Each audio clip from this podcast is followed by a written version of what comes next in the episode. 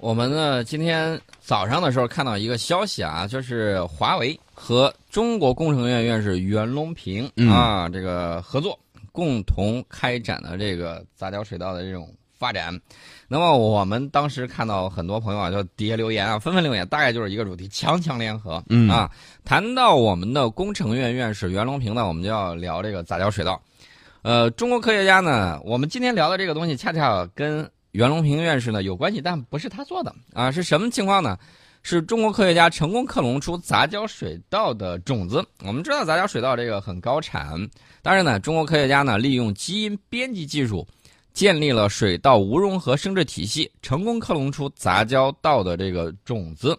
啊，令杂交稻的性状可以稳定的遗传到下一代。这项成果呢，在四号晚间的时候在线发表于《自然生物技术》杂志。谁做的呢？中国农科院、中国水稻研究所水稻生物学国家重点实验室王克建团队，他们利用这个基因编辑技术呢，建立的这个水稻无融合生殖体系。那么杂交水稻在生活力、抗逆性以及适应性和产量等方面呢？都优于双亲的这种现象呢，对推动农业生产做出了非常重要的贡献。因为多增产的这种粮食啊，保障了世界上很多人啊。我给大家说一个具体数字：杂交水稻目前在我国的年种植面积超过二点四亿亩，占水稻总种植面积的是多少呢？百分之五十七，产量约占水稻总产的百分之六十五。杂交水稻年增产大概是年增产啊，大概是二百五十万吨。每一年可以多养活七千万人口，七千万，七千万人，这是个什么概念？所以说呢，大家可以看到啊，这个数字是非常惊人的。由于杂交种子后代会发生这种性状分离，无法保持它这种杂种的这个优势，因此呢，育种专家必须每年花费大量的人力、物力和财力进行制种工作。呃，农民朋友呢，也必须每一年购买新的种子。那么，科学家认为呢？这个无融合生殖能够解决这个难题。无融合生殖是一种通过种子进行无性繁殖的这种生殖方式，可以随着世代的更迭而不改变杂交品种的杂合基因性，从而呢实现杂种优势的固定。这有望给农业生产带来一次新的这种革命。呃，也就是说，不需要重复的去买种子，只要这样子的话，把这个东西给搞定了之后，我们就可以利用这种增产的这种呃保持这种性状，然后呢以后。这个粮食它可以稳定的保持，就是这么高的这种产量。那么实验人员是怎么做的呢？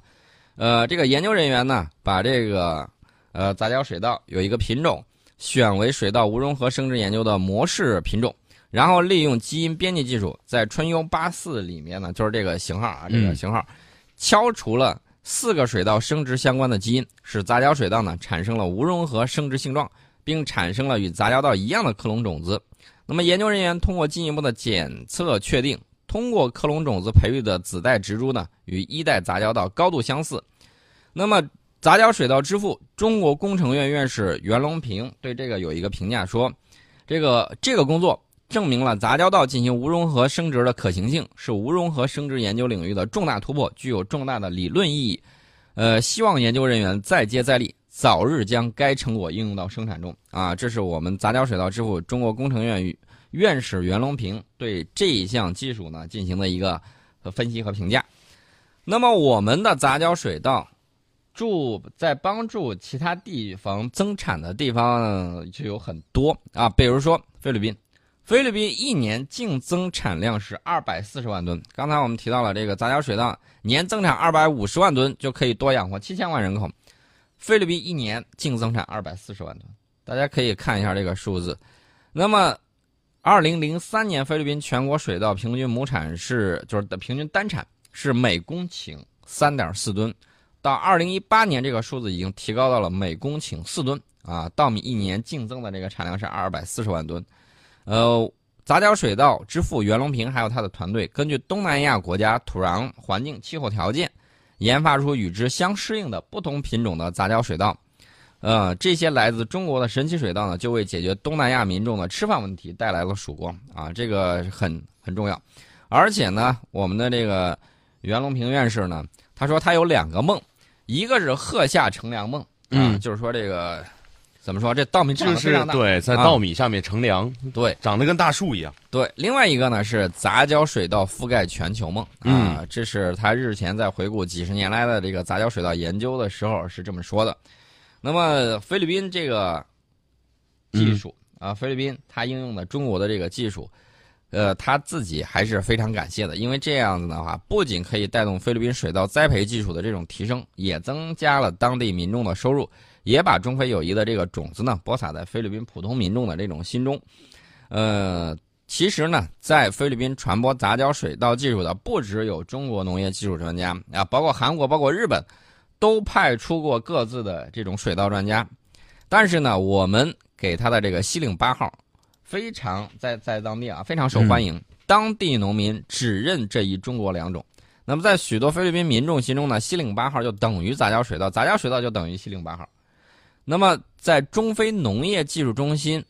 呃，前中方主任程良记看来呢，西岭八号等杂交水稻品种在菲律宾成功推广种植，也让菲律宾认识了解到中国先进的农业技术。呃，其实我我想说的一点就是，嗯，这个比着种菜种粮食这个技能来说，我觉得我我们这是属于天赋技能啊，种族天赋技能。呃，大家还记得前两天我们的呃月兔二号，嗯就是玉兔二号啊，嗯，在天上，呃，搞那个呢喃界的那个种植吧。所以说呢，我们已经把这个东西呢种植到了月球背面种种到月亮上啊，种到月亮上去了。啊，以后还能种太阳。呃，太阳这个有点夸张了，种火星，我觉得这个可能性是比较大的。种太阳太热了，你实在是种不了 啊。种火星的这种可能性会比较大。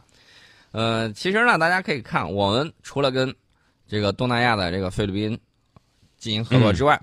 越南的农业部门呢，也鼓励有条件的地方进一步推广种植杂交水稻啊。这是越南在上个世纪九十年代初就已经在越南北方地区呢，还有其他一些地区试制试种来自中国的杂交水稻。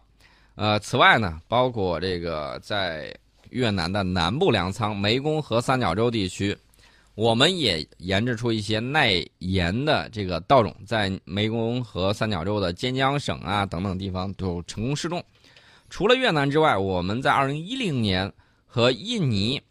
呃，有一个杂交水稻技术合作项目也正式启动。当时呢，是由这个袁隆平农业高科技股份有限公司，就是那个隆平高科，嗯，和印尼的农科院联合执行的。大家想一想，这个亮丽成绩成绩的这个背后啊，有很多不为人知的这种艰辛。袁隆平的学生为了使热带先锋水稻种子扎根在菲律宾的腹地，在菲律宾跋山涉水，在缅甸的热带雨林，袁隆平还有他的团队常常要与当地的旱地蚂蟥以及眼镜蛇展开生死的这种斗争。多年以来，中国杂交水稻专家们正是这样在东南亚地区默默奉献他们的芳华和智慧，帮助当地民众更好地解决吃饭问题，为人类的粮食安全呢做出贡献。大家可以看到啊，农业科技它也是科技成果的一部分。对，当然，这也算是高科技啊。这绝对是高科技。有些人在网上啊，这个就各种黑我们，反正我们做的一切他都黑。嗯都怎么黑啊？我们这儿肯定有短板，这是毫无疑问的。啊但是有一些人呢，就是各种黑。我个人认为，网上有一张图说的很对、嗯啊，配的是袁隆平院士的这个头像。嗯但是我觉得底下那句话说的很对，就是生产大米多了，让你吃的太饱了。对，你把这个嗯精精力，把这啊个时间更多的用在啊如何去促进这个经济更好的这种发展上面，可能会比你在网上在那儿瞎喷乱喷对可能更有吃多了也别当键盘侠。嗯另外呢，我们也看到啊，这个美国在农业技术方面也是比较先进的。这个美国最近科学杂志发表了一项研究成果，这项研究成果呢是美国研究人员利用基因工程手段，缩短了农作物光呼吸的路径，可以使某些农作物增产达到百分之四十。嗯啊，这个也很厉害。呃，其实呢，之前我记得我们的专家啊，钱学森教授，他呢就曾经计算过，如果说光合作用效率会比较高的情况之下，从太阳到达地球的这个能量，一定会给这个人类这个粮食短缺问题带来巨大的这种解放。那么，美国呢，现在利用这种基因工程手段，缩短了农作物的这个光呼吸路径，就有望应对于全球人口增长带来的这种粮食短缺的这种挑战。我们看啊，这个原理是什么？植物呢，通过光合作用把二氧化碳和水转化成能量。二磷酸合同糖缩化酶是参与光合作用的关键酶。在负氧环境之下，这种酶呢会错把氧气分子认成二氧化碳，嗯，与之结合生成有害物质。这种光合作用小故障导致有毒中间产物呢，要依靠光呼吸进行降解。这个光呼吸降解呢，又是一个损耗能量的一个过程，不利于提高产量。为了节省这种能量的消耗呢，伊利诺伊大学的这种，呃，奥巴纳、尚佩恩分校等机构的研究人员就通过一系列的基因改造和调控，设计出三种不同的光呼吸替代路径，大大缩短了光呼吸原本迂回复杂的反应路径。随后呢，他们对实验室中对一千七百种植物进行了压力测试，筛选出表现最优的基因，不断优化光呼吸替代反应的路线。这个田野的研究为期是两年，然后他们发现，经过基因改造缩短光呼吸路径的这个作物生长更快、更高，茎部更壮大，比普通作物呢多产出百分之四十的生物质能。呃，目前呢，田野研究主要利用烟草展开，下一步呢，研究人员将尝试用这种技术使这个大豆啊、豇豆啊、大米啊、马铃薯啊、西红柿啊、茄子等农作物进行增产。呃，这个。专家呢评论说，这种光呼吸捷径是一项植物工程的壮举，实验证明了它是一种能够大幅提高光合作用效率的独特手段。嗯，这是美国在这个农业技术方面最新的一项成果啊，在这儿跟呢给大家说一下。所以我就告诉大家，科技创新为什么说只有起点没有终点？原因就是大家在不断的这个前赴后继，继续往前走。其实呢，科学研究。有点像什么呢？逆水行舟，逆水行舟，对啊，不进则退，停滞不前就等于退步。对，别人在进步的时候，你原地踏步就等于。甚至你进步的没有别人进步的快，也算是退步。对，这就是相对论嘛。呃，另外呢，大家可以看到啊，我们给大家讲的这个科技创新，是是在方方面面的。嗯啊，吉林大学化学学院呢，张小安教授团队。最近呢，突破了黑色喷水打印的这种难题，大大降低了实现技术的成本，使绿色环保无墨打印技术呢距离百姓更近了一步。这个无墨喷水打印技术是以水代墨实现打印的这种技术，技术的核心呢是打印纸啊，它具有这个水质变色性能，遇水就会显色，水干之后自己就会消失，从而呢实现纸张的这个循环使用。大家可能会说。啊，这个遇水显色，水干之后字儿消失了，我写的东西会不会看不见呢？嗯，当然了，这个一直以来呢，水质变色可重复打印纸都是基于单一的水质变色染料体系，颜色扩展比较困难，特别是对于黑色水，呃，质变色的这个染料的研究呢，更是热点。这个团队呢，巧妙的把单一质呃单一的这个水质变色染料体系扩展为包含酸。制变色染料以及显影剂双分子水质变色体系啊，说起来很复杂，简单给大家说，结果是什么样子？就是经过反复实验，喷水打印所获得的黑色，这个色彩度和色纯度非常高，基本上可以与现有的黑色喷墨打印相媲美。自己可以阅读保留的时间能够达到几个月甚至半年，在这期间呢，自己可以通过打印机的加热程序擦除，实现循环使用。大家要知道，这个纸张的这个制造啊，一方面对这个林木有消耗，另外一方面呢，对一些这个包括这个秸秆啊等等方面都有消耗。呃，大家也知道，很多好的这个纸品啊，需要用这个原木啊，我们可以看到有一些标榜的是这个原木的这个原浆。那么，如何保护我们的这种生态环境，